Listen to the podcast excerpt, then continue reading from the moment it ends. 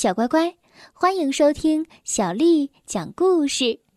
我是杨涵姐姐，今天为你讲的这个故事名字叫做《狐狸村赛船大会》。第二天一早，小哈、鲁鲁和小威早早就起床了，帮水獭船长给船试水。新船要下水的消息就传开了，岸上到处都是人。等着庆祝试航成功。第一步是水獭船长和鲁鲁的爸爸做了一个用于下水的船台，然后大家推的推，抬的抬，船先慢慢的前进。只听“扑通”一声，水花四溅，明轮船终于下了水。小哈、鲁鲁和小威紧跟着爬上了船。水獭船长，小薇叫了一声：“没有你，我们造不成这艘船，请你给它命名好吗？”“哦，没问题。”船长回答说，露出了幸福的笑容。他转过头，有点神秘的问小哈的妈妈：“带来了吗？”“哦，当然，船长。”他回答说，递给了他一瓶特制的柠檬汁。船长站在船头，打开瓶盖。我命名这艘船为“狐狸村公爵夫人号”。他的话音一落，大家都欢呼了起来。三个小家伙骄傲极了。就在船长给他们三个上第一堂驾船课的时候，老鼠们划着船驶到了他们的身旁。留着点儿，别把你们的燃料在比赛之前就用光了！哼！一只老鼠不怀好意的嘲笑着他们。小哈想到他们的燃料储备，维基说：“呃，你别瞎操心了，你们开足马力也赶不上我们的。”晚饭后，三个好朋友决定在公爵夫人号上过夜。睡下没多久，小薇突然醒了。你们听到了吗？小哈睡眼朦胧的回答说：“呃，我什么也没听见呢，我做梦呢。”小薇，小薇说：“我正梦见我们的木头堆呢，真希望木料够用。”清晨，鲁鲁听到的第一句话。是妈妈叫他们去吃早餐。小哈扫视了一圈周围，问道：“小薇在哪儿呢？她的床位是空的。”鲁鲁说：“可能是在吃早饭吧。”不过，小薇并没有在吃早饭。鲁鲁的妈妈说：“早些时候，她看见小薇沿着岸边在散步。”他们正准备吃早饭的时候，小薇溜达着回来了。你去哪儿了？我去探探路。小薇边说边端起盘子，让兔子太太盛了满满的一盘炒蛋。鲁鲁说：“今天一天我们都没什么安排。”小哈建议说：“那我们去露天市场看看吧。”小薇说：“啊啊，再顺便买些面包吃。”你们瞧，他总是吃不够。美好的一天拉开了帷幕，市场上熙熙攘攘，有卖花的，有卖各种各样帐篷的，有各种各样的货摊，还有野餐的、划船的。田鼠先生和兔子先生在玩球，刺猬先生帮着女士们准备着野餐。还有小薇、小哈一边品茶，一边盯着河面上自在闲逛的鲁鲁。即使是那个严肃的格拉夫大叔，也就是故事之前的那只老獾，也在训练即将参加比赛的船员。不过很不幸，他的自行车轮胎被扎了一个洞。比赛很快就要开始了。小薇又鬼鬼祟祟的去买了一些面包。这时，狐狸村的村长出现了，人群开始聚集起来。小薇说：“我我的胃有点不舒服。小哈一点儿也不同情他，对他说：“那，那是你吃了太多的面包。”小薇又说：“不对，不是面包，是老鼠。他们到了，你看看他们的狠样子，可真凶。”呃，他们……小哈的话被村长的声音打断了。他通知大家做好决赛的开赛准备。小哈、鲁鲁和小薇急忙解开公爵夫人号的缆绳，驾着船来到了起点。准备好了吗？开始！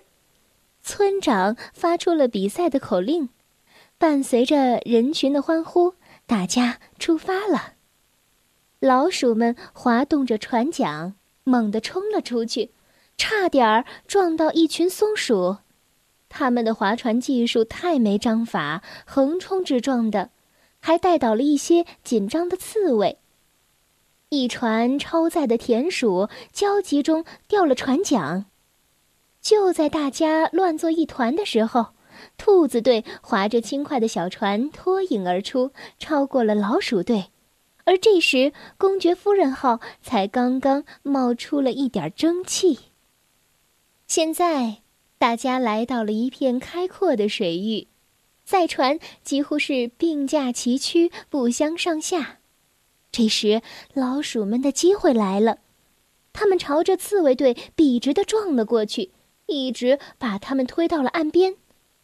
可怜的刺猬们只能手忙脚乱的赶紧爬上岸，眼睁睁的看着其他赛船擦身而过。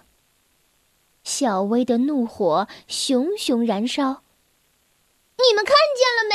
这些骗子！然后便拿起了一个黏糊糊的面包，扔向老鼠船长。霎时间，面粉弹从空中划过，重重的打在了他的头上。小哈发出了指令：“全速前进！他们跟上来了。”话音未落。公爵夫人号的发动机却突然发出了一阵奇怪的响声，不动了。鲁鲁大叫说：“没燃料了，一定是老鼠们！”砰！他们撞到我们了！快看，他们的大棒子坏了！哦，万岁！小哈和鲁鲁冲到船边，瞧见老鼠们都在哇哇乱叫，他们的秘密武器失败了。这让他们大吃了一惊。小薇说：“靠岸！”鲁鲁反对：“不行，我们不能现在就放弃。”小薇又说：“我们当然不能放弃，只是去补充燃料。今天早上我在沿途放了点木料，以防万一嘛。我跟你们提过，昨天晚上我听见有什么动静，一定是老鼠们把我们的燃料偷走了。”小哈说：“哦，小薇，你真是一个天才。”他们加好了燃料，很快就驾驶着公爵夫人号赶上了领头的两艘船。老鼠队和兔子队在最前面。这时，距离终点只有一个转弯了。小哈说：“加木头，我们还能加速。”小薇和鲁鲁连忙往炉子里扔了不少的木头，公爵夫人号信心十足地划过水面。